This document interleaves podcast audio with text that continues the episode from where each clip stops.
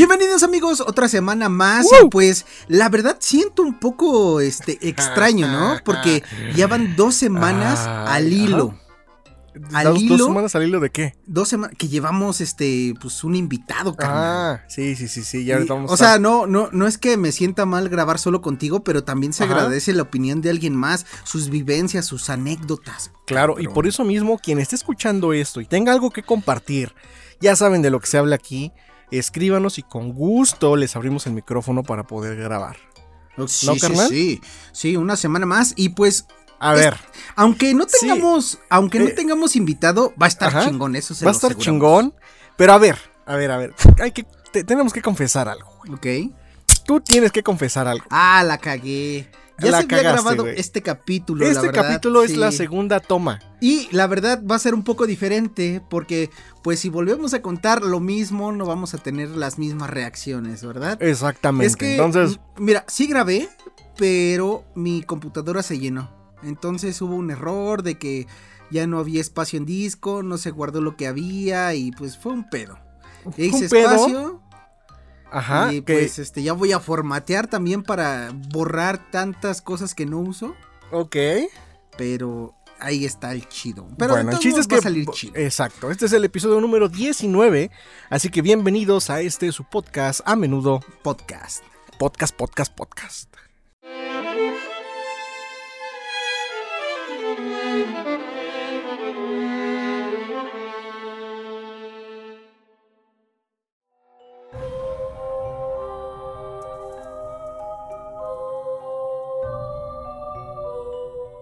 A ver, carnal. A ver, A ver. a ver. ¿Tú crees en lo sobrenatural? Güey, pues cada capítulo es sobre cosas sobrenaturales y digo que sí. O Ok. sea, sí. ¿Crees en el diablo? Creo que la gente piensa en algo y le da tanta energía, tanta emoción, tanta importancia que la gente lo crea. Así que sí, sí existe. Ok. ¿Crees en, en- en Dios? Sí, y te voy a decir por qué, si creo en los dos. Yo fui criado católico y el catolicismo te dice que hay un Dios, pero que también hay un diablo. Sin el catolicismo no existiría el diablo, ¿te has Sí, puesto a sí, pensar claro. eso? Sí, sin el bien no existe el mal y al revés. Si el catolicismo no te hubiera dicho que existe un diablo, no pensarías en él, cabrón. Sí, porque no habría nada malo que Tenía combatir. que, el catolicismo tuvo que haber creado una contraparte como en un cómic, güey. Un cómic con un superhéroe sin villanos no es nada, no te atrapa. Claro, claro. Existen los dos a huevo que sí. Ok. Y poniendo esto sobre la mesa, ¿crees en las posesiones demoníacas? Yo he visto posesiones, Ok. no he visto, no, no sé si demoníacas, me dijeron que por parte del Espíritu Santo, pero he visto posesiones por parte de fuerzas que no pude entender en el momento, y si vuelve a pasar, yo creo que tampoco lo vuelvo a entender, Que al final del día, sea bueno o sea malo, es sobrenatural. ¿Estás de acuerdo? y que nunca lo vamos a saber, solo pasan y ya, Exactamente. Bueno, sobrenatural. Pues como hemos narrado en historias anteriores, el príncipe de las tinieblas ha sido un personaje constante en las creencias e imaginario de los seres humanos. Eso sin contar que nuestra amada Ciudad de México, o ZMX, ha visto sus pasos muy de cerca. ¿Cómo dices USB? ¿USB? Uzb, uzb, uzb. Exactamente. Ok. Distinguidos estudios del tema alrededor del mundo coinciden que la posesión demoníaca es quizá la más espectacular de las manifestaciones que se registran sobre este terrible ente, ya que al ocupar el cuerpo y gobernarlo, y gobernarlo, Gobernardo, Lo ¿no? Como etéreo- Bernardo. Bernardo Gobernardo, gobernardo. Lo etéreo invade el espacio que tiene prohibido, convirtiéndose visible a los ojos de todos. De ahí que la línea de lo posible y lo imposible se borren en un instante. Ante esta aberración, los antiguos sacerdotes y brujos inventaron rituales que permitieron traer nuevamente el orden divino frente al caos. Y es que en esta historia narraremos a detalle sobre algunos exorcismos que se han hecho en la Ciudad de México y sus alrededores. Yo te quiero hacer una pregunta. Dime, hazme una pregunta. ¿Por qué crees que el ser humano tenga que depender tanto de creer en algo que no ve, en algo Te más allá de su entendimiento. Espérame, déjame terminar la pregunta. Ajá. Y no solamente eso, de que no vea o no le entienda, algo que lo gobierne, que lo creó, güey. Te voy a decir por qué. Porque, eh, como tú lo mencionaste hace rato, eh, para que haya bien tiene que haber el mal, ¿no? Y como tú lo acabamos de decir, eh, lo sobrenatural existe, lo hemos palpado, lo hemos vivido, que al final del día son cosas a las que no le podemos dar una explicación lógica. Tú lo acabas de decir. Entonces yo creo que esto se hace con el fin de eh, eh, parte es parte del pues del día a día del ser humano tener algo en qué creer además de para poder darle una explicación lógica entre comillas a cosas que no lo tienen es por eso que se crean las religiones es por eso que se crea todo este tipo de cosas intangibles que no que, que no podemos dar una explicación. O sea es algo que creo yo desde el inicio de los seres humanos en la tierra se ha dado y, y se ha demostrado que por ejemplo en jeroglíficos en pinturas rupestres siempre está esa parte divina o demoníaca dependiendo de cómo lo quieras ver pero esa parte intangible que forma parte de la vida del ser humano O sea, Creo- yo creo que es por eso ¿tú qué crees? O sea, sí entiendo todo eso, pero. ¿crees que si no existiera esta parte del ser humano, em, pues curiosa, queriendo creer en algo que no ha visto nunca. ¿crees que la humanidad, o sea, toda la humanidad, el universo, o más bien todo lo que comprendemos que tiene vida, sea diferente, güey? ¿Hubiera sido diferente si no hubiéramos creído en todas estas deidades que no conocemos? Yo creo que nunca lo sabremos. Nunca lo sabremos porque eh, es, es- es a lo que voy. Por ejemplo, eh, es tu, li- tu libre albedrío, tu forma de pensar, tu imaginación. Albedrío. Albedrío, tu, tu imaginación. Ok. Esa nadie te la puede limitar. A ti No. como, como moped.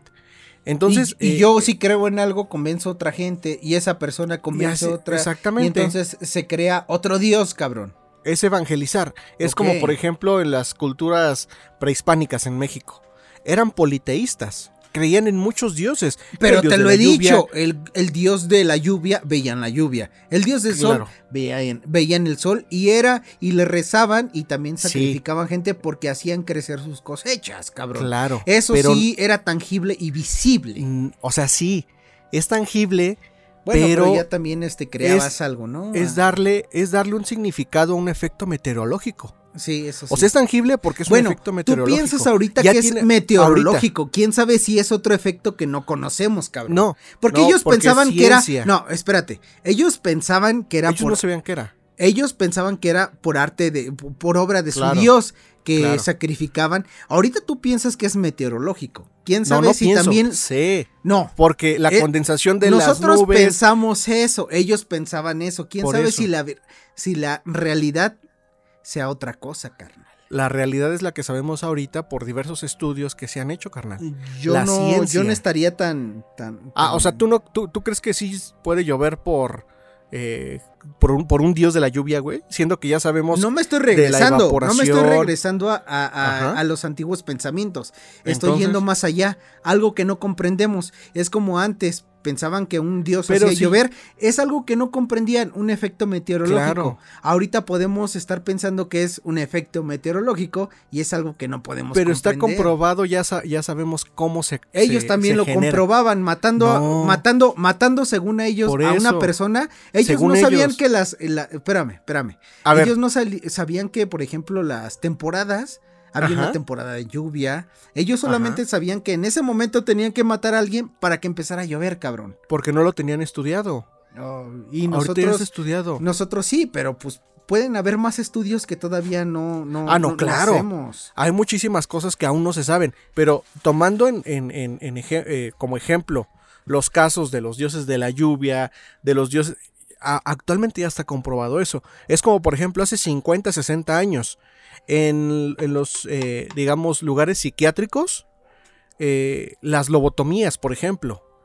Con e- los las shocks lobotomías o los choques, los shocks eléctricos en, en- en- en la 100, Ajá. ellos pensaban que era. Iban a curar, ¿no? la exactamente. Pero actualmente, después, Cuando la ciencia pasa por eso y tiene un, efec- eh, eh, un significado eh, lógico, eh, tiene un proceso lógico, es ahí donde se desvela todo este, pues sí, estos falsos... eh, No, yo, ¿Cómo se yo- yo decir? estoy de acuerdo contigo, pero también siento que hay otro 50% de cosas que no sabemos ah, y que se van a explicar en 100 años tal vez. Claro, por ejemplo... Y así de, este, no mames, ¿cómo creíamos en los efectos meteorológicos?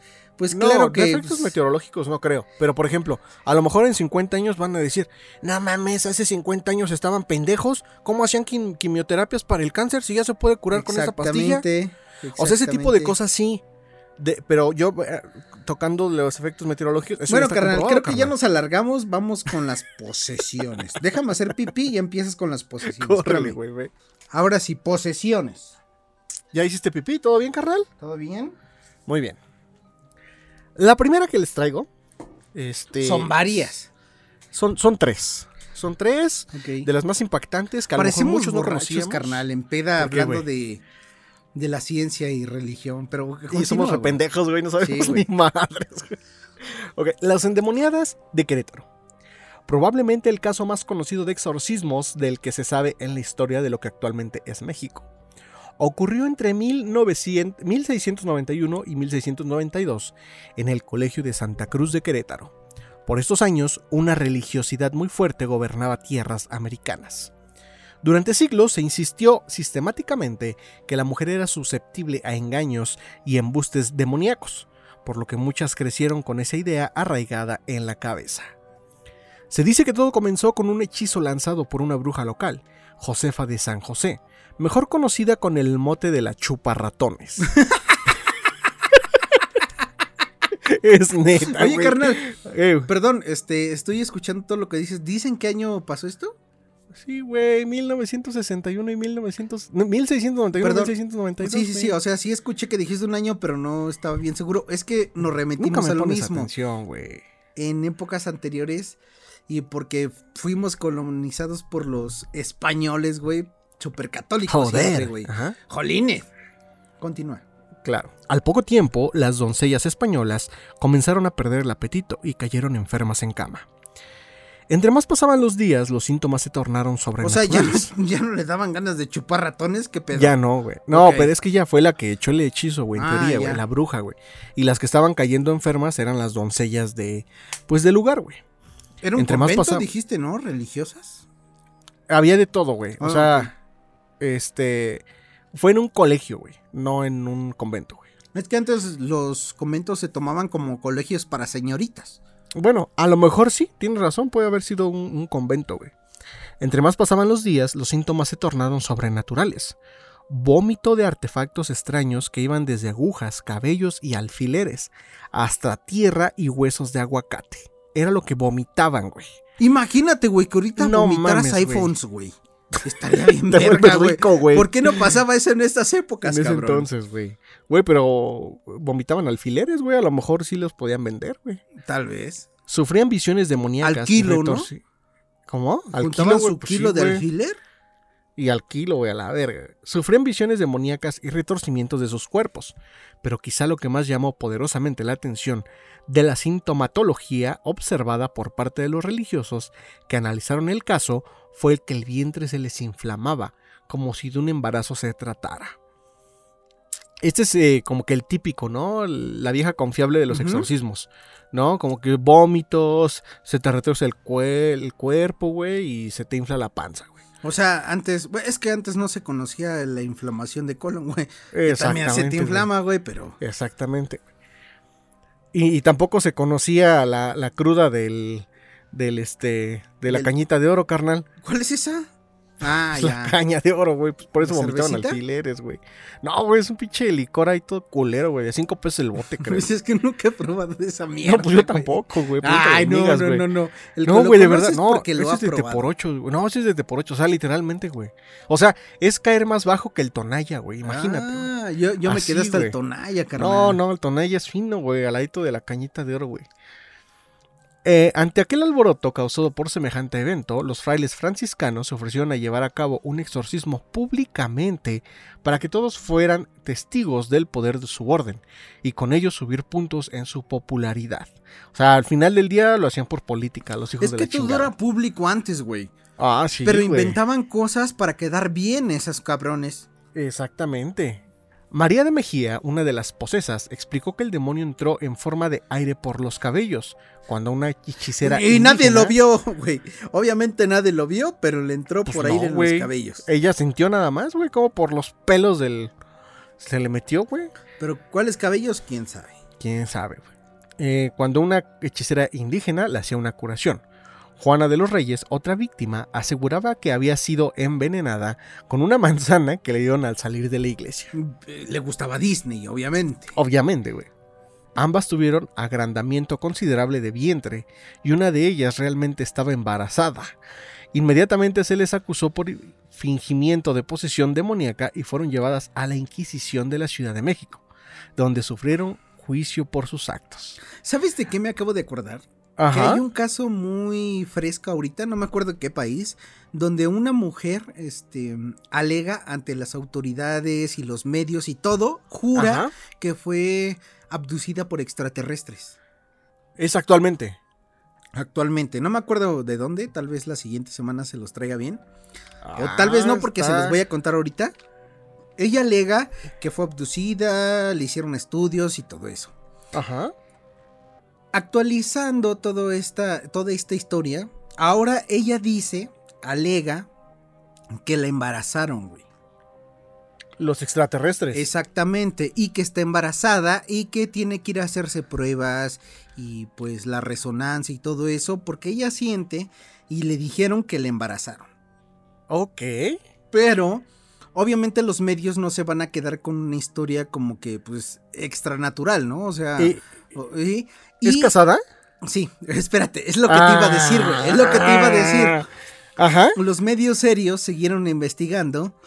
La mujer es casada y ahora lo que por lo que investigaron están diciendo que pues se fue con el amante toda una Claro, noche. Ahora inventó ella que fue este abducida, por Abducida. los extraterrestres y realmente ella sabe que está embarazada. Y quiere Claro. engañar al esposo de esta manera, diciendo Pues que sí, es hijo de los extraterrestres. Y, esto ¿Y ya es le hicieron ultrasonido? Todavía no, o sea, hasta ahí se quedó la historia. Se quedó en esto, güey, de que va a irse a hacerse estudios y todo esto. Güey, estaría Pero- bien verga que sí tuviera un pinche alienito adentro, güey. Güey, obviamente se fue de infiel la cabrona, güey, y quiere hacerse la pendeja.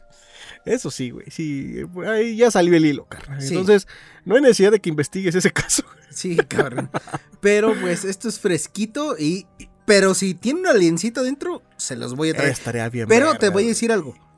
Ajá. Hay historias que han pasado, según, entre comillas, que sí han habido mujeres embarazadas por los extraterrestres, pero salen personas normales, güey. O sea, sin ningún este rasgo de otra especie. Ajá. Obviamente, pues yo creo que también todo es a raíz de esto de como que engañar al esposo o la pareja de que fue un extraterrestre. Pero yo creo que por ahí va el- la onda. Continúa. Seguramente, güey. Bueno, ya que se las llevaron a la Inquisición, entre las calles de República de Brasil y Venezuela, aquí en la Ciudad de México, las endemoniadas de Querétaro fueron castigadas por algo que la misma época les inculcó que podía ser posible, tener el diablo en el cuerpo. ¿Cómo ves, carnal, estas de las endemoniadas de Querétaro? Está chingón porque como así como el niño Joaquín, así como el niño Joaquín que les voy a traer ahorita en la que sigue, Ok. Está chingón que pase en México. Que pase y en. Latino- Latinoamérica. Porque casi siempre es, bueno, también en, en Estados Unidos, que también es América, güey, pasan muchas cosas. Pero la mayoría, como pues es este época de la Inquisición y todo esto, casi siempre fue en España, en Inglaterra. Pero está chingón que pase en nuestro continente. Exactamente. Y que esté documentado. Eso es lo más chingón.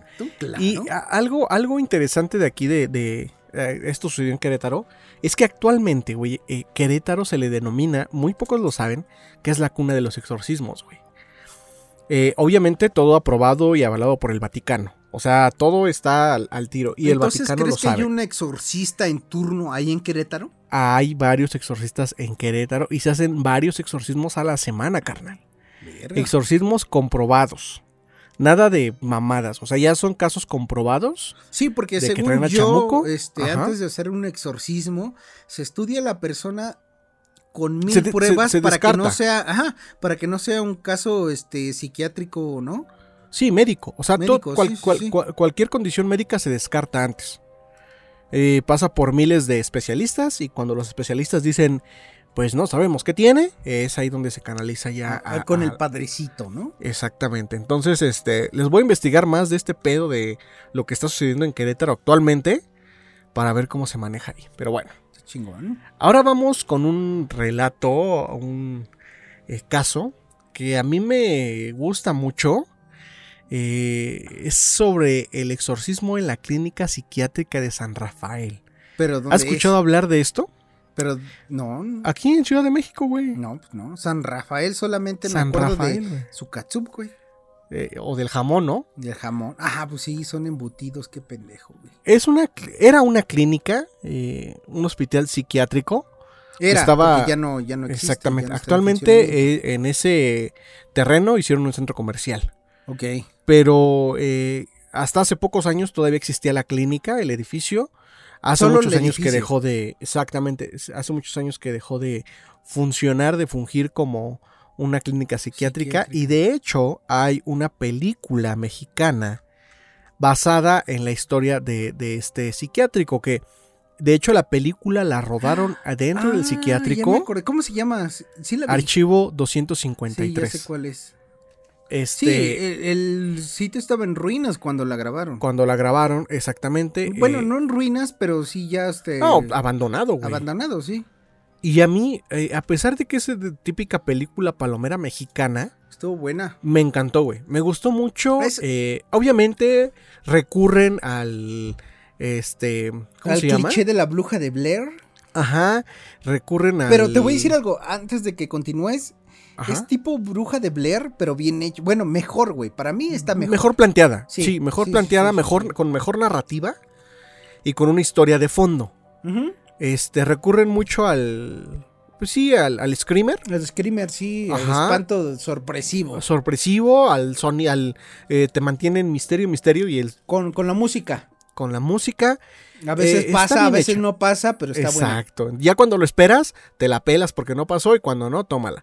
Este, pero está, está buena. Entonces, eh, eh, esto sucedió justo ahí en donde se rodó esta, pues podría decirse, sí, pues película. Película, porque no es documental tampoco, porque sí está actuado. Pero bueno. La historia de los manicomios y su relación con el mundo sobrenatural es interminable. Demonios, ángeles y demás seres espirituales siempre han hecho presentes en la mente de los enfermos que habitan sus instalaciones. Pero ¿qué ocurre cuando las personas que cuidan a los pacientes consideran viable llevar a cabo un exorcismo? Esta leyenda urbana es muy reciente y tiene su origen en la clínica psiquiátrica San Rafael, ubicada en la prolongación de la carretera México-Cuernavaca, a la altura de la estación del Metrobús Santa Úrsula. Esto en el sur de la Ciudad de México. Yo antes vivía por ahí, carnal. Sí, se me acuerdo. Vivía muy cerca. Fundada en los años 50 gracias a la Orden Hospitalaria de San Juan de Dios, durante décadas gozó de buena fama en cuanto a su trato con los pacientes, ya que era de índole privada y los familiares se mantenían cerca de sus enfermos. Yo creo que uno de los lugares más cabrones de cargas eh, energéticas humanas, además de un hospital o un cementerio, güey, es un hospital psiquiátrico, güey. Hay de estar muy cabrón. eh, en primer, estar ahí como paciente. En tú segunda, güey, tú- que, tú que- estando consciente de que estás ahí. Y en segunda, trabajar ahí, güey. aparte, güey, siento, o sea, no sé, igual y me echo la soga al cuello diciendo esto. Ajá. Siento que tal vez el 80-70% de la gente que trabaja, o sea, que son este, mm, ya sea enfermeras o doctores, yo siento que se han de tratar de la mierda a los pacientes, güey. Pues quién sabe, güey. Yo creo que sí ha de haber de todo. No sé bien, o sea, no, porcentaje no sé, no pero todo, claro, sé que güey. sí hay gente buena, como en todo. Claro, güey. O sea, sí debe de haber, eh, como en todos lados, güey. O sea, Va, no te vayas a un hospital psiquiátrico, vete a un corporativo en Santa Fe, güey, y cómo los eh, jefes tratan a los empleados, güey. O sea, es en todos lados, pero yo creo que sí por la condición de, de los internos en este tipo de lugares y se ha de pues manejar mucho ese tipo de, de, cosas, de malos tratos, de violaciones, no solamente violaciones sexuales, sino violaciones de derechos humanos. De derechos humanos. Todo, todo tipo de violación se debe de, de, dar en esos lugares, no por todas las personas, por algunas, pero sí, güey, es como en las cárceles, güey. O sea, también debe de ser algo horrible, güey, estar dentro de una cárcel, eh, sea el índole que sea, güey. O sea, independientemente de por qué estés ahí. Estar encerrado, güey. O sea, es el pedo. Y por lo mismo, o sea, es que es gente vulnerable, güey. Al final del día es gente vulnerable. O sea, como estar en una cama en hospital. Traducido a esclavitud, no estoy diciendo que sea esclavitud para los que cometieron un delito, porque se lo merecen. Claro, si los juzgaron just, justamente, güey. Porque hay gente que no los juzgaron justamente, güey. Pero en todos esos lugares donde te privan de tu libertad, güey, sí ha de haber una violación de derechos humanos bien cabrón bien cabrona, güey. Sí, y más si tienes, por ejemplo, enfermedades mentales, güey, que no sabes ni quién eres. Imagínate, güey.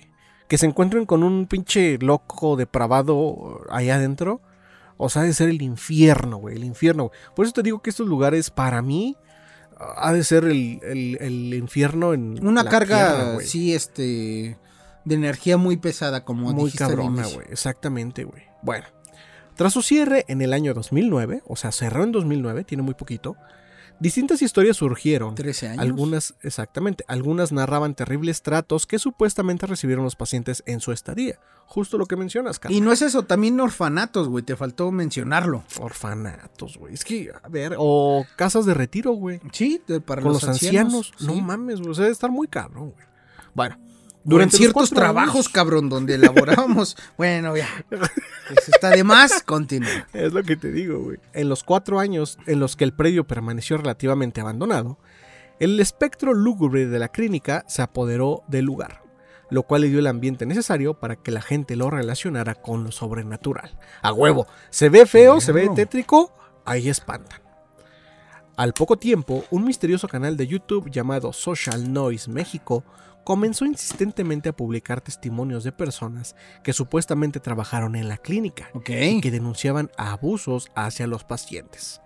Que no es la primera, ¿eh? No. Han habido ah, este de estas quejas por trabajadores en, como te dije, en orfanatos, en, hospitales, en Facebook, güey. Sí, güey. Hasta en Facebook, o sea, como la, la morra esta que no sé si la corrió o no renunció. Pues la Josefina Alto. No sé por qué José. ¿La Stop? No. No, güey. No, no, no, no. Una eh, ex empleada de Facebook ah, en Estados Unidos, güey. No me la sé, ¿ver cuenta? Claro que sí, güey. Que dijo cómo, eh, pues, Facebook nada más está ah, manipulando a la gente, güey. Sí, sí, ya me acordé.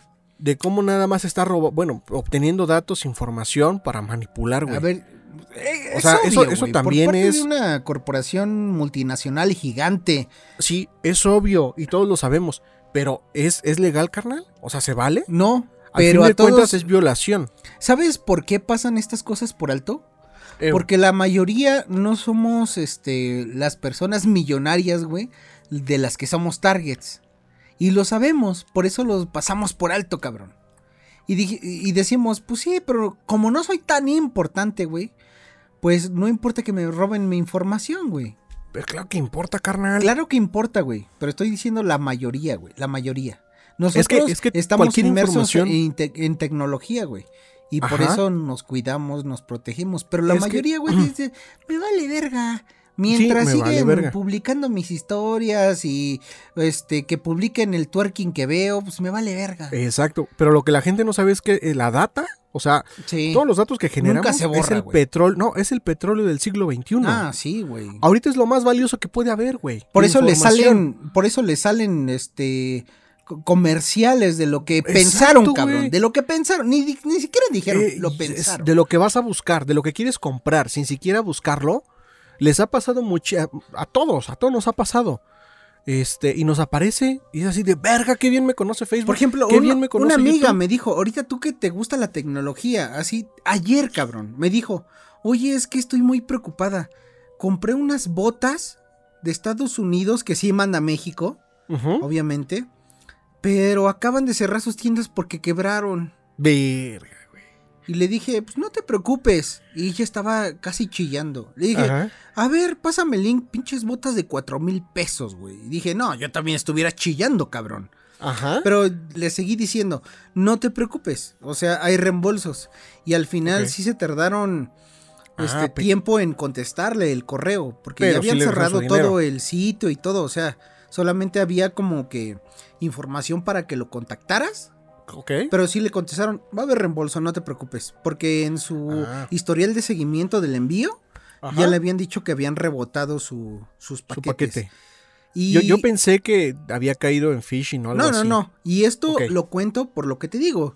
Todos usan la tecnología, todos, güey. Casi 90% del mundo. Solamente un porcentaje muy poco sabe cómo funciona. Como nosotros, que te digo, güey. Nosotros sí sabemos. La mayoría no sabe y se No preocupa. O le vale madre y le da toda su información a Facebook, como le estás Sí, diciendo. es que es cuando instalan una aplicación, y ni siquiera vemos la fuente, de dónde viene. O los y permisos a todos le das que que, les sí, damos, güey. güey. Exacto, a todo, oye, ¿quieres, ¿podemos acceder a tus fotos? Sí. ¿Podemos acceder a tu micrófono? Sí. Sí. ¿Podemos acceder a tu cámara? Sí. Güey, ya le diste acceso a tu vida, güey. Exacto. Entonces está cabrón, güey. ¿Cómo no quieres que te hackeen? Ay, güey, perdón. El chiste es leer, pero bueno, ya nos volvemos a desviar, carnal. Bueno, en estos videos se narraba la historia de un hombre que había matado a toda su familia y que en las noches hablaba con alguien, Verga. ya que se escuchaban dos voces, pero solo estaba él. Comentaba el supuesto guardia de seguridad. Baños de agua helada y sobredosis de medicamentos fueron los métodos que utilizaban para tratar a esta persona hasta que un día apareció un sacerdote. Según para curarlo.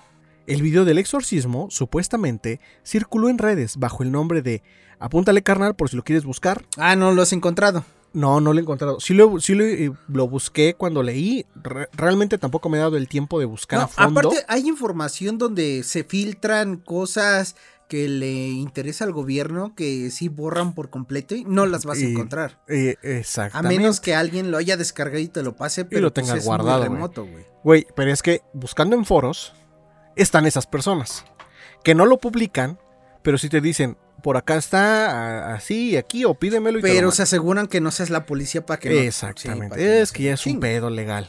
Pero bueno. Hacker. Este, este video está bajo el nombre de FEJI-SR253.MKV y ocurrió en el psiquiátrico San Rafael. En él se ve a un paciente de aproximadamente unos 30 años posado en un catre con el pecho descubierto. A su costado un hombre de bata blanca mirándolo convulsionar. Frente a él, otro sujeto de camisa guinda reza el Padre Nuestro. Aunque el video sugiere que es un sacerdote el que lleva el ritual, carece de estola y los aceites catecúmenos necesarios para llevar a cabo una ceremonia de este tipo. Sus aceites Al menos- blanquecinos, ¿no? Eh, eh, al menos Chamaquinos. desde el dogma católico. Sus aceites lubricantes, carnal. Ok. Los ojos del enfermo están desorbitados. Espuma corre por su boca y los gritos hacen que el filme sea impactante. Al poco tiempo, un tercer individuo mira desconcertado el método por el cual el joven está siendo tratado. Semanas después de publicarse, el video detonó una serie de artículos que difundían terribles historias de la clínica psiquiátrica San Rafael. El rumor de los abusos a pacientes convirtió a este sitio en uno de los más terroríficos nosocomios de la urbe.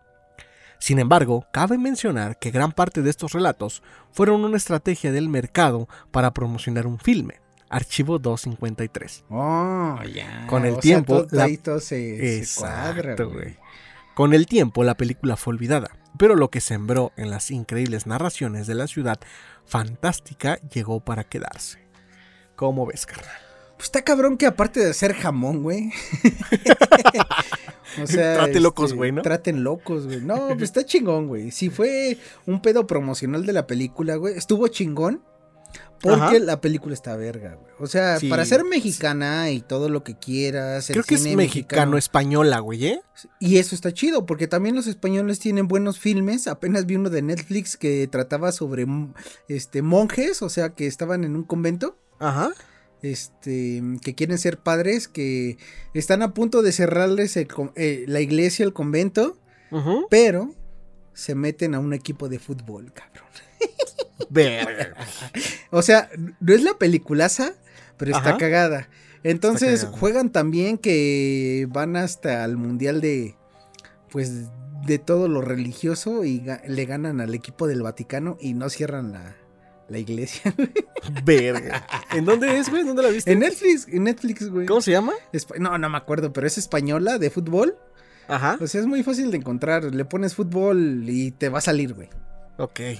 Ok, igual y la, la veo, se escucha cagada. Pero te digo, me gustó, güey, porque sea como promocional no- o, o no, Ujú. aprovechó mucho de Claro, todo güey. este el contexto que lleva todo un nosocomio Ajá. anteriormente y todos sabemos que pues no es un lugar bonito, güey. No, güey, pues lo que decíamos, güey.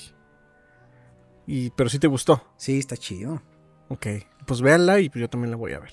En el año 2015 se dio a conocer que México ocupaba el puesto número uno en exorcismos a nivel mundial. No mames. Te lo juro, güey.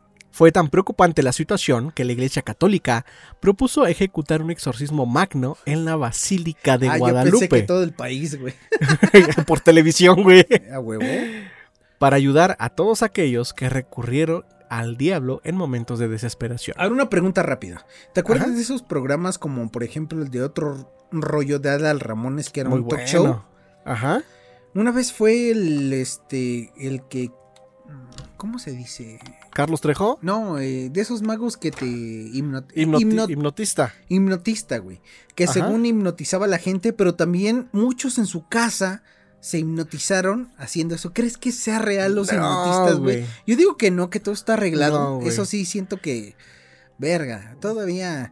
Vas a ver el siguiente caso que te traigo. Eso sí es real, pero siento que los hipnotistas que han existido en esta época, creo que no.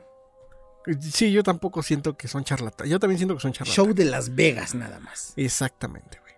Bueno, entonces eh, iban a hacer un ex- exorcismo masivo en la Basílica de Guadalupe para todos los que sintieran que trajeran el chamuco adentro, ¿no? Pero finalmente se llevó a cabo en la Catedral de San Luis Potosí. Las religiones cristianas y diferentes medios de noticias señalaron que la causa principal de este aumento se debió a los cultos demoníacos por parte del narco y la violencia que genera. Actualmente existen muchos sitios que hacen exorcismos desde diferentes tradiciones. La santería, por ejemplo, tiene su propio ritual, así como los católicos y protestantes, siendo algunas ramas de estos últimos los que más los llevan a cabo. Basta buscar en YouTube sobre videos que den cuenta de estas ceremonias y saldrán cientos de evidencias de sacerdotes expulsando a Lucifer del cuerpo de algún creyente. Diversas explicaciones hay al respecto. En algunos casos se dice que son verdaderos ejemplos de entidades sobrenaturales que atacan al cuerpo de un individuo, ya sea porque él lo pidió o para probar su fe. Sin embargo, hay distintas tesis sustentadas desde el punto de vista clínico. Estas aseguran que son situaciones mentales complejas, cuyos orígenes están en enfermedades como la esquizofrenia. Durante miles de años la humanidad ha intentado explicar millares de fenómenos paranormales, entre ellos las posesiones demoníacas. ¿Será que algo en la naturaleza oculta del ser humano quiere demostrar que no está solo? ¿Será que el alma es tan preciada que legiones de demonios estarán ahí para acechar al menor fallo? ¿Tú qué crees, carnal? Me halaga un poco este saber que en algún momento México fue el número uno en posesiones demoníacas. güey. güey? Me halaga. Pero siento. Eh, Nos volvemos hacia atrás, carnal. Siento que Ajá. hay cosas que todavía no entendemos, güey. Y va a haber. ajá. Obviamente existe el demonio, pero yo siento que en forma negativa, de energía negativa que le imprimen muchas personas o algo que no entendemos. No, Ok. no simplemente el güey con patas de cabra y cuernos y Ajá. un pinche tenedor gigante, cabrón. Va más allá. Va más allá, pero me halaga, güey. Eso quiere decir que mm, es por, lo- por foco. fin somos México es primer foco, lugar en güey. algo. Sí, nos voltean ¿No? a ver para algo y no para aeropuertos culeros. Nada más. ¿Qué te pareció estos exorcismos en la Ciudad de México, carnal? Me gustó porque, como te dije, este, mm, hace tiempo, casi todas las historias que escuchamos es fuera del continente. Porque pues la historia prehispánica no habla de ello. Pero la historia, eh, ¿cómo se puede decir? Mm, europea, Inglaterra, España, que es la que más conocemos, se habla mucho de ello. Fueron los que nos vinieron a traer esta mierda, pero está chido, güey, porque nos gusta, nos apasiona, es de Pues lo sí, que hablamos, güey.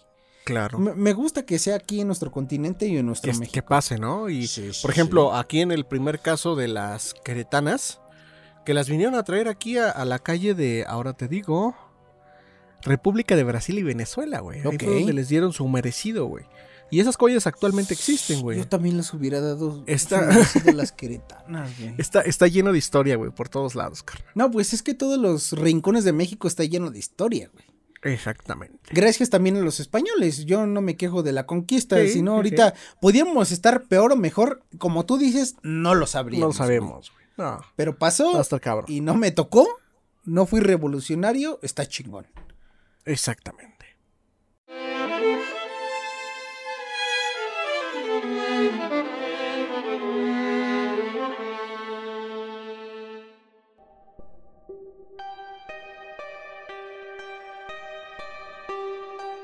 Y bueno, carnal, pues es que yo creo que todos, aparte de que tú y de que yo, hemos escuchado muchas historias como que descabelladas o sorprendentes. Creo que la mayoría ha sido del extranjero. O sea, si escuchas una historia impresionante o increíble, casi siempre es en el extranjero, ¿no? ¿O tú qué piensas?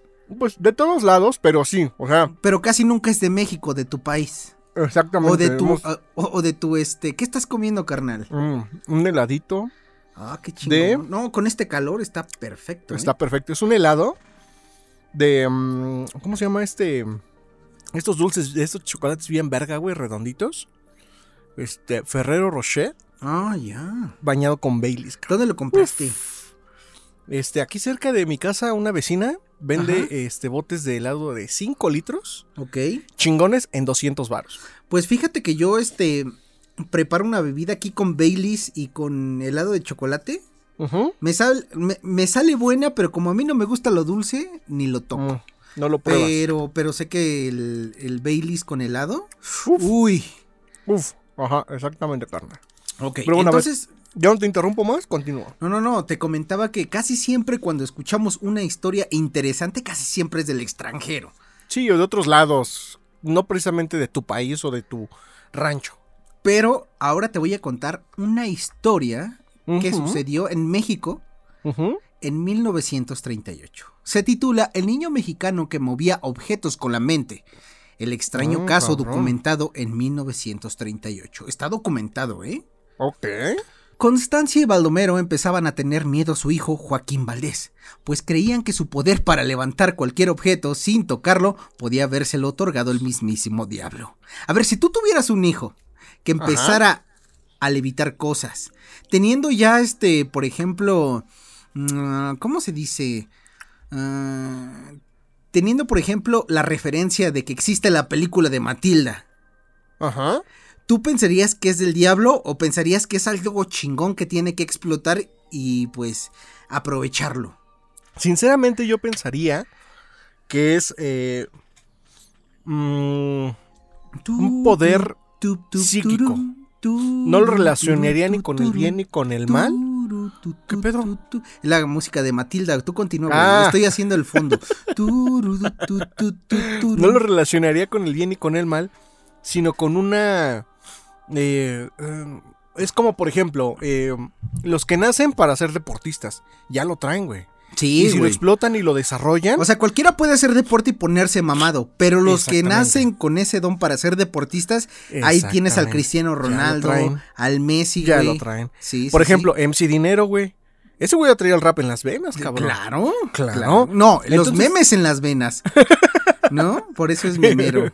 Entonces yo creo que no lo relacionaría con el bien y con el mal, sino como una condición eh, Extra, física. eh, extranatural, ¿no? Porque extranatural. Va, va más allá de lo natural que De- puede ajá, existir, o de lo que conocemos más bien. Claro, eh, entonces yo lo relacioné más bien con eso y pues estaría chingón que lo explotara. Ah, Porque aparte, déjame este, decirte, este, nada más concluyendo este, este intermedio, que las cosas pueden pasar y nosotros no sabemos que podemos desarrollarlas, ¿no? Ok.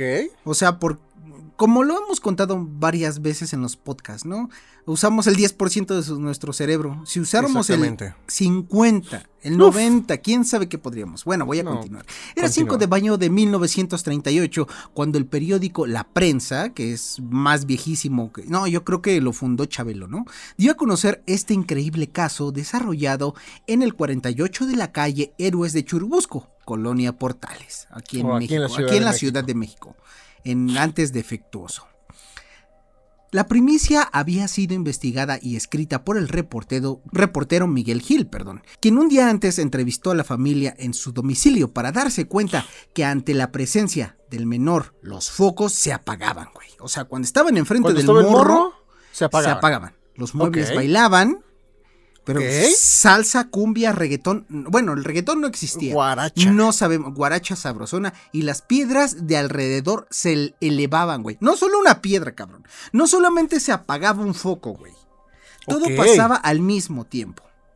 Contó también en la entrevista que una vecina de la familia Velázquez, misma que recordó que tras un pleito de habladas con la mamá del niño, Joaquín, recibió una lluvia de piedras directo en el techo de su casa, güey. ¿Qué la hizo este güey? Sí, o sea, la señora, la vecina, no este, dice que, que fue el niño, Ok. pero después de que la señora conoció la historia de que el niño levantaba cosas, recordó que tras pelearse con su mamá de él, empezaron a llover este, Piedras, en sus techos, en su techo, perdón. Entonces ahí ya lo adjudicó a eso. Ok. ¿Tú recuerdas algo? Este, pues me suena, güey. O, me o- suena, o lo contamos en otro podcast. Eh, En otro, güey, en otro. Ok, sí, ok. sí, sí, sí. Además del que el trastero colgado en la pared de su vivienda empezó inexplicablemente a vibrar hasta caer. La mujer llevó a Joaquín a sus padres ante las autoridades. O sea, la mujer se emputó, ¿no? Y lo acusó con la Después de policía. tiempo y dijo, no mames, este Esto no niño está haciendo ser". cosas psíquicas ilegales. ¿Ok? Claro. Pero al no haber ninguna, pues, este, evidencia, ¿no? O algún indicio de que él arrojó todas las piedras, y menos Ajá. porque, pues, el niño estaba, pues, yo creo que estaba comiendo chetos Fleming de ese, de ese tiempo, Seguramente. ¿no? ¿no? ¿no? Pues nadie se consignó ante las autoridades porque no había evidencia. Ok. El poder que movió objetos. Cuando el periódico La Prensa reveló el caso del niño prodigio Joaquín Velázquez, este tenía un año de padecer su poder telequinético. O sea, ya llevaba un año de hacer este, estas cosas. Oye, ¿tú crees que se podía hacer una chaquetita con la mente o eso ya es, ya, ya Yo- está yo- de más? Yo creo que no, no sé, güey. Pues si puede mover piedras que no pueda mover pellejo, güey. O movía un cacho de bistec, lo enrollaba en su... y tal vez ahí sí, ¿no? Eh, Puede ser. Para entonces, sus padres ya habían pedido ayuda al procurador del DF, y no sé quién era en ese entonces, así como el arzobispo. O sea, tú sabes que en esa época era pues más religiosa que en estos momentos, ¿no? Se regía más por la religión, exactamente. Obviamente, antes de ir con las autoridades, que ahorita también son una mierda, antes primero se remitía con, con la autoridad eclesiástica. Eclesiástica. Exacto. Ay, qué bonita con el padre, con el arzobispo, con la monja primero, ¿no? Así como si te sientes mal, si conoces a un enfermero, antes de ir con un doctor, vas con el Ve con la enfermero. monja. Claro. güey. Primero con la monja antes de con el padre. Quien lo remitió con el padre jesuita Carlos María de Heredia. Quien además de ser mago, güey, o sea, era un padre mago, güey. no sé, o sea, no especifica por qué era mago, si iba a las fiestas, güey, o si también hacía levitar cosas. Sa- sacaba conejos del sombrero, ca- Y De te- la mitra, güey. ¿Cómo se llama esa mamada que se ponen, güey? Del, no sé, güey, del De eso, güey. del prepucio de padres. bueno, pues este Carlos María de Heredia era amigo de Harry Houdini, cabrón. Ah, entonces le enseñó, Yo creo que sí era mago así de sacar sombreros de la de la chistera y todo eso. Del- Exacto, güey. Y un hombre respetado en la comunidad científica por poner en evidencia a mediums y charlatanes del espiritismo, espiritismo, perdón, a nivel mundial. O sea que si hubiera nacido ahorita este cabrón, al pinche Carlos Trejo lo traería pan y verga. Pan y verga, güey. De Heredia citó en su casa al niño, o sea, lo, los- lo invitó, y a sus padres al fin de poner a prueba sus poderes. El jesuita mago comprobó que el infante efectivamente movió objetos sin tocarlos. Cuando la madre de Joaquín vio el rostro perplejo del padre, soltó en llanto. Güey, no sé por qué, siempre vio levantar cosas a su hijo, no sé por qué. Cuando el padre puso ya lo su cara de frente. pendejo, Frente a alguien más, güey. O a lo mejor- iban a creer. o a lo mejor vio el padre su cara al ver al niño y se le antojó. Por eso lloró la madre, dijo, ya valió Dijo, ya hijo". valió madre. A lo que el religioso solo atinó a consolarla. No dice cómo, no dice con A qué, ver, con qué parte de su cuerpo, pero consoló a la madre. A ver, mijita, agáchate que te voy a confesar. Exactamente. Le dijo que el caso no era para espantarse, sino para ser testigo de lo que Dios hace con sus hijos. Yo creo que aquí el padre está acertado, güey. Porque ¿Por qué? cualquiera te diría como los padres pensaban de que no, es obra del diablo. Antes, tú creas o no, pues antes sí. yo creo que el 99% de la gente creía en la religión. Bueno, Ajá. este... En la religión, ¿cómo se dice? ¿Católica? ¿Cristiana? Un 99%, estoy casi seguro, güey. ¿Y ahorita? Yo creo que un 65%, Ok. así te lo pongo. Pero el padre estuvo atinado para no asustar a la gente. O sea, todo. Su, su propia familia pensaba que era poderes del diablo, cabrón. Y el Y padre, el padre "No, dijo, pues, a ver, a ver, a ver. ¿Por qué? O sea, aguante". yo voy a pensar bien. Yo, yo voy a vot- yo, yo votaría por AMLO en el futuro, dijo. Ok. ¿Por qué el diablo? ¿Por qué no Dios? No está haciendo cosas malas. Aún así, el padre Carlos mandó a Joaquín con el reputado doctor de la época, Ángel Quevedo Mendizábal, quien pudo comprobar que algo no estaba bien con el niño, porque en cuanto llegó al, al consultorio empezaron a bailar las bancas y las escupideras, así como Verga, un güey. cromosoma más del niño, ¿no? Yo creo Ajá. que también estaba ahí flotando. Por eso hacía evitar cosas. A ver, al- algo, algo que está cagado es que él no lo hacía a voluntad, ¿verdad? sí, lo hacía a voluntad. Entonces, ¿cómo? Es que aquí lo que me Mira, saca de onda es que mencionan que solo con llegar, que solo con su presencia comenzaban a mover. Ah, ya. Pero lo hacía a su voluntad Lo que o yo solamente entiendo- con su presencia. Lo que yo entiendo es que se concentraba y no podía, por ejemplo, mm, controlar algo en específico. Yo creo que era todo a su alrededor cuando se concentraba, güey. Ok, era nada más de liberar el ki, la energía, Sí, y se movía. sí. Yo Ah, creo que había que desarrollar más ese poder. Ok. Entonces al pinche este mm, eh, doctor de la época, Ángel Quevedo, pues le dio culo. Y le dijo, Claro, no quiero continuar, no güey. Con, con este, este cabro, ¿no? Una vez que miles de mexicanos se enteraron de la existencia del niño prodigio, el 5 de mayo de 1938, a través de las páginas de la prensa, empezó a llegar a la casa de la familia Velázquez gente pidiendo que le ayudara a ganar la Ah. lotería, güey. O sea, Ah, no mames. casi, casi así de, hazme más grande la pichula, ¿no? La pichula, no o, hacer, mames. o hacer que el marido infiel regresara al hogar. No, güey, Pero pues lo era- más El mago trascendente- era el padre, que no mames. Pero lo más trascendente es que yo creo que ya lo tomaron como el padre. El arzobispo dijo que era este obra de Dios. Yo creo que ya pensaron que hacía milagros, ¿no?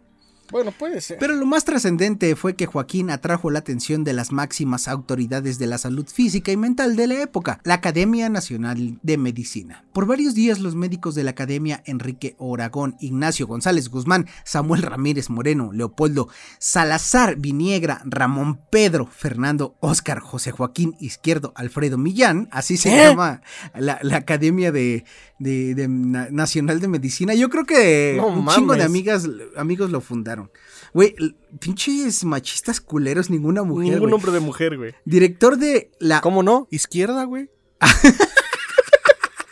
Salazar es femenino, güey. Exacto. Director, director del manicomio general. Hablaron largo sobre los presumibles poderes telequinéticos del niño Joaquín. La discusión entre los médicos se polarizó y terminó en pleito, pues mientras unos aseguraban que se trataba de una estafa en la que no solo estaba involucrado el menor, sino también su familia, los demás decían estar ante un caso legítimo que no se debía investigar a fondo.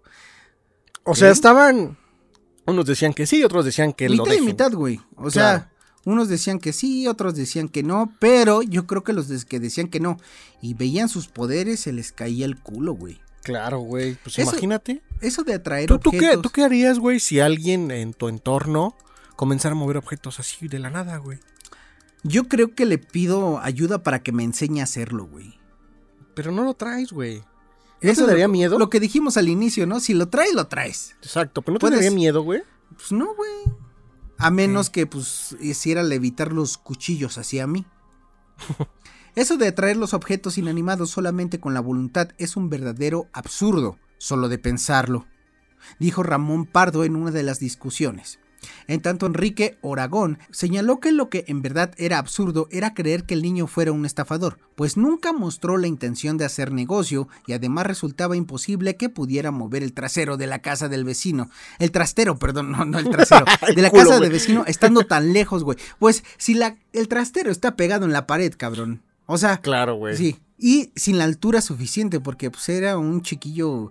Pues yo creo que hubiera sido nuestro amigo, carnal. Se ve medio, medio nerd para alcanzar dichos muebles. Sin embargo, sin pruebas presenciales, decidieron cerrar el caso para siempre, dejando al niño como un charlatán más. Qué bueno que no nació en Rusia, cabrón. Ese, eh, ¿por qué, güey? O en Alemania, güey. ¿Por qué, güey? Hubiera sido obra de, de, escrutinio por los médicos, lo hubieran diseccionado, cabrón. Ah, lo hubieran abierto el cerebro, güey. Pero feo. ¿Ves que también este, hubo casos alemanes que hubo estudios para pues desarrollar la telequinesis en personas, pero pues, se la pelaron. ¿Quién sabe? Igual los tienen ocultos, ¿no? Puede ser. ¿Pero qué ibas a decir?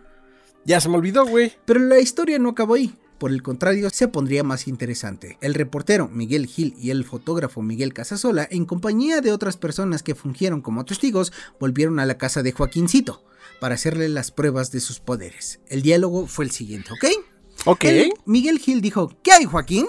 Y Joaquín respondió, nada, ya ven ustedes.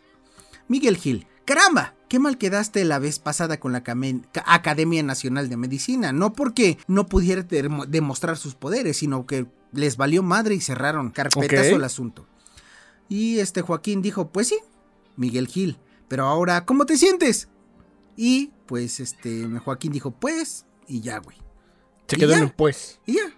El reportero, el fotógrafo y diversos testigos entintaron las manos del niño Joaquín para garantizar que durante la demostración nunca las usara.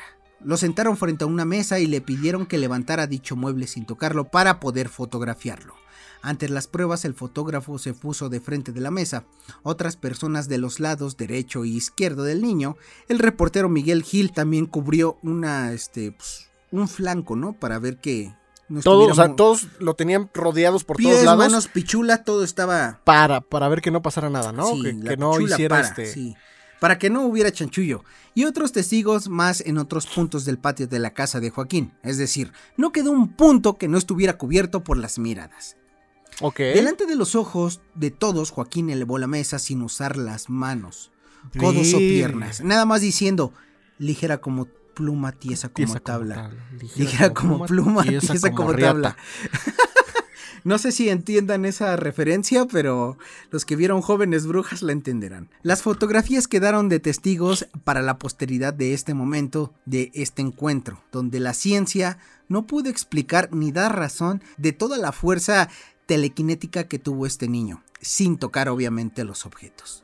O sea, sí se dieron cuenta que lo estaba haciendo él. Por eso dije que al inicio que estaba todo, documentado con fotos y todo, güey. Pinche niño es la riata, güey. Verga, güey. Y aquí hay una foto del niño, güey, que tiene las manos entintadas con nugget, cabrón. Ok. Y hasta aquí la historia de Joaquincito que levantaba las cosas con solo ¿Y eso, pensarlo. ¿Y eso fue lo último que se supo de él? O sea, esa demostración que hizo frente a todos con las pues manos pintadas. sí, a todos les valió. O sea, no quisieron darle seguimiento. La familia se ve que es muy, este, ¿cómo se podría decir? ¿Conservadora? Muy noble. Ok. ajá, también el niño así como de que se ven las fotos de ya, qué hueva, güey, ya, pues si ya les enseñé, ¿para qué quieren ver? ¿Para qué quieren más? Y aquí eh, aseguran y afirman que la familia nunca ganó nada. Ok, o sea, no pudo haber sido charlatán. Exacto. Porque no lo hicieron por dinero. Exacto. Ah. ¿Tú crees que sí haya sido real? Claro que sí, güey. Pues sí. ¿Y por qué no ha vuelto a suceder? pues eh, ese niño nació con algo, güey. Como tú dices, si naces con eso. Con un control remoto natural integrado, ¿no, güey? Exactamente. Y no se supo cuándo murió, de qué murió, si todavía tiene descendencia no, este, aquí no hay registros de nada de eso, solamente lo trascendente fue este, la historia de él cuando los medios de comunicación se, se, interesaron durante un rato. Y yo creo que ahí lo. También lo- este, se dieron Ajá. cuenta que era real, que es lo importante y que está documentado. Yo, yo creo que como no le pudieron dar una explicación lógica, fue así de. Ok. Como te dije, antes y más en la vemos. religión, les dio miedo, güey. Exacto, güey. Prefirieron cerrar los ojos. Sí, darse la media vuelta y bueno, ok, vamos a continuar con nuestras vidas como hasta hace poco, ¿no? Exacto. Y bueno, carnal, hasta aquí esta historia. Vamos a lo que sigue.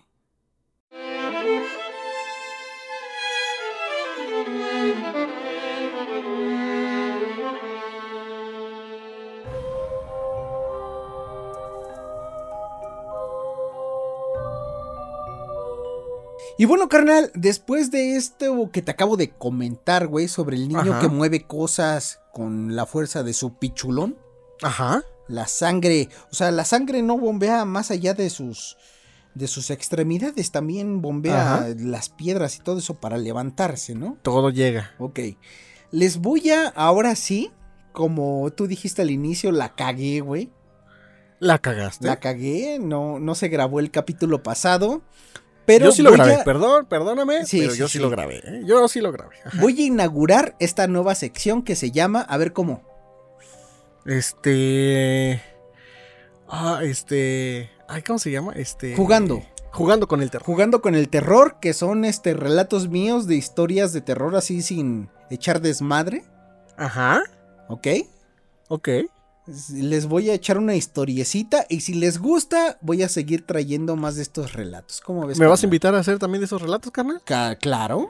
Claro. Podemos hacerlo en conjunto o tú haces uno y uno, uno y uno. Pues ya vemos, a ver cómo se Ok. va dando la situación. Entonces, aquí les presentamos la nueva sección llamada Jugando con el terror.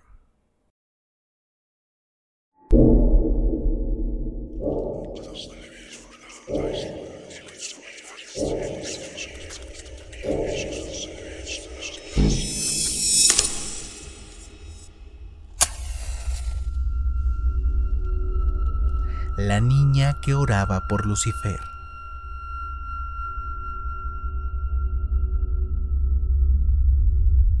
Cuenta una leyenda que en un pequeño pueblo vivía una niña inocente y sin malicia alguna. Ella empezó a ser observada por sus padres, con sorpresa y creciente preocupación porque se encontraban asombrados por las oraciones nocturnas de aquella niña. Llamaron al sacerdote del pueblo, quien pensó que los padres estaban exagerando. Después lo invitaron a cenar, con la intención de observar a la niña. Se encontró con una dulce niña de aspecto angelical. Cuando terminó de cenar, ella se despidió de sus padres y del sacerdote, dirigiéndose a su habitación. En ese momento los padres le piden al sacerdote que los acompañe a la habitación de la niña. Ya detrás de la puerta es cuando se empezó a escuchar. Cuida mucho a mi mami, a mi papi, a mis hermanos. Y por favor cuida mucho de Lucifer. Nadie pide por él. Yo lo hago en nombre de todos.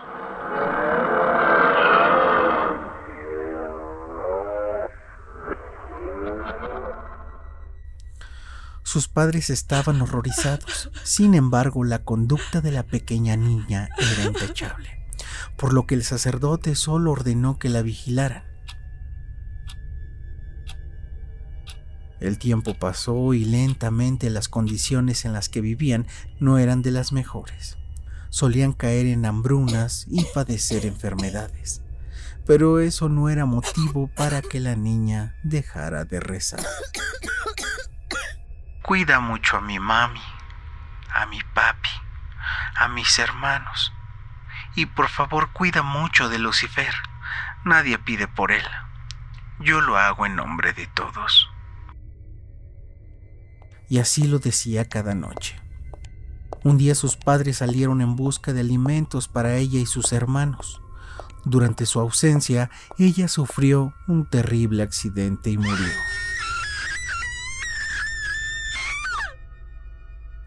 La familia era muy humilde por lo que no podían darle una sepultura y lloraban su miseria.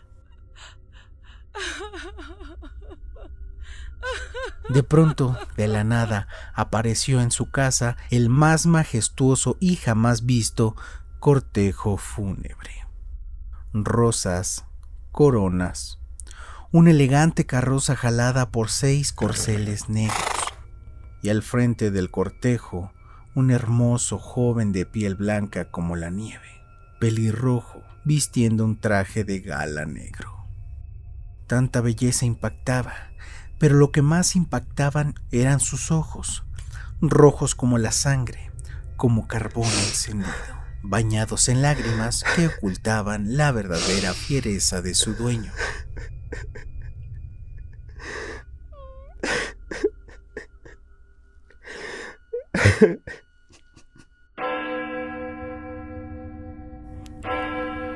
Inició la misa de cuerpo presente.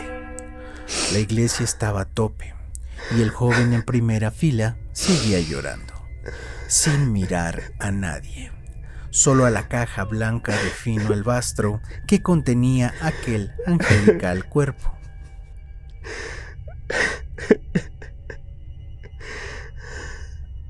Los padres de la niña no se animaban a agradecer o a cuestionar a su distinguido benefactor, quien cabizbajo seguía en su solemne y silencioso llanto que desgarraba al alma más valiente.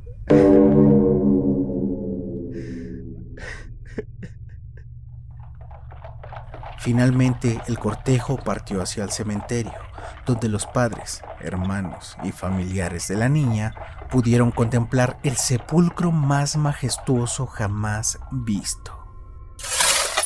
Al ingresar el féretro al nido de descanso eterno, el joven estalló en un llanto que dobló a más de uno. Los padres no sabían qué hacer. ¿Cómo aquel desconocido podía amar tanto a la niña y haber sentido tanto su muerte? y como si hubiera leído sus mentes, volvió su fiera pero enternecedora mirada y con pena y dulzura infinita dijo, Por miles de años el mundo ha buscado la manera de tacharme de lo peor, desde tentador, ladrón, traidor, enemigo, hasta lo más ofensivo y blasfemo, pero ella, ella con su dulzura, su inocencia, su amor infinito, y a pesar de que era castigada por hacerlo, nunca dejó de orar y pedir por mí ni una sola noche.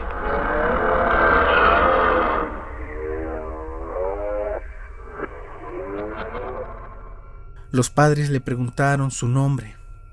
El joven se alejó y dio la vuelta, diciendo que debían recordar el final de las oraciones de su hija. Bendice a Lucifer, porque nadie pide por él. Yo lo hago en nombre de todos. Dicho esto, el joven desapareció.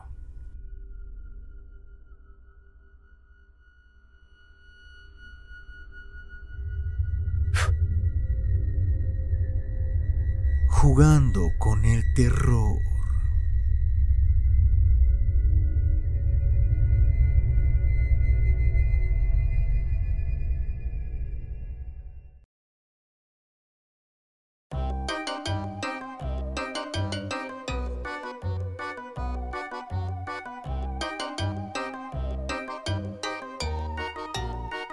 Pues bien interesante, carnal. Eh, sí me dieron ganas de hacer yo también mi capsulita, ¿eh? Mira, hablo medio cagado, güey. Pero le pongo todas las ganas y toda la intención.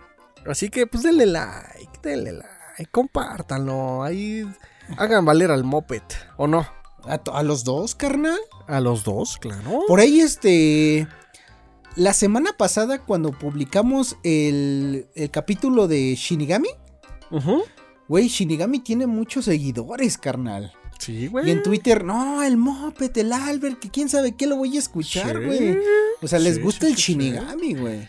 ¿Les gusta el Chini? Va a volver, igual que Carlos, güey. Pinches historias tan chingonas el Carlos. Güey, no mames. A ver, deben de saber algo, güey. Deben de saber algo. Ese día que grabamos con Carlos Godínez, güey, nos contó historias chingonas sobre el lugar donde trabaja. Yo le digo Carlos Trejo.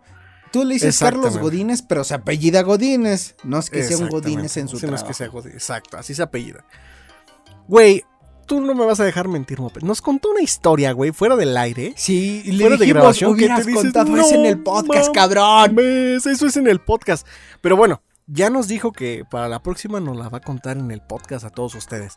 Porque sí estuvo muy cabrona. O sea, más cabrona que la de Marilyn Monroe. Esa sí fue así de. No estábamos "No grabando y nos quedamos mames". con el hocico abierto, güey. Nos quedamos pendejos, pero bueno. Esperemos que pronto nos la narre. Y si ustedes tienen alguna historia, algo que compartir, pues escríbanos y pues acá los invitamos, ¿no? A ver, espérame. Mientras sigue hablando, le voy a mandar saludos a una chica que siempre nos escucha. Que se llama Lidia Cepeda. Ah, muchas, A muchas ver, gracias por Lidia escucharnos. Cepeda Saludos. Mendoza. Un saludo a Lidia. Cepeda Mendoza. Si tú quieres estar en el podcast, porque pues nos gustaría que estuvieras, pues escríbenos al, al, al Instagram o al. Twitter, ¿no? Exactamente. Porque cada vez que subimos un capítulo, ella siempre me manda este emojis o un comentario de que chido, que Muy estuvo bien. chido, cabrón. Muy bien. Y muchas gracias por escucharnos. Entonces, pues el micrófono está abierto, carnal. Así es. Así es. ¿Dónde te puede seguir la gente? En Twitter y en Instagram como arroba moped-saurio. Ok, y a mí en Instagram y en Twitter como arroba guion bajo keyframe. Y de esta manera despedimos el episodio número 19 bis 2 porque se grabó por segunda Por el ocasión. pendejo, ¿no? Yo no dije nada. El pendejo sobrenatural. La segunda No, grabación. me- me poseyó el diablo y un ovni a la vez. Y no te dejó grabar, güey. A ver, ahorita sí estás grabando, güey. Sí. Ok. Es que siempre no quiero- tengo, tengo dos pantallas. Una tengo Pinche el registro del audio, güey, como tú me dijiste, güey. La vez pasada, Ajá. bien pendejo. Esa vez no estaba viendo porque estaba viendo otras cosas. No te estaba Porno, ignorando. güey. No, el trabajo, güey. El trabajo, güey.